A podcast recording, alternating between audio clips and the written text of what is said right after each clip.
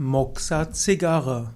Moxa-Zigarre ist jetzt nicht etwas, was mit Zigarre zu tun hat, sondern ist ein Heilmittel aus der traditionellen chinesischen Medizin, die auch in der japanischen Medizin verwendet werden.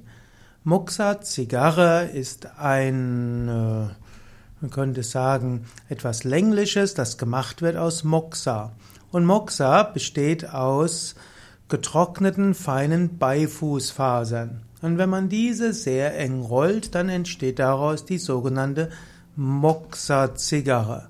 Und eine Moxa-Zigarre kann man verwenden, eben um Beifuß, äh, um eben Moxa-Therapie zu machen. Wenn du an Moxa-Therapie interessiert bist, dann schaue einfach nach unter dem Thema Moxa auf unserer Internetseite gibt es einen längeren Artikel über Moxa, M-O-X-A und damit auch über Moxa-Therapie und Moxibustion.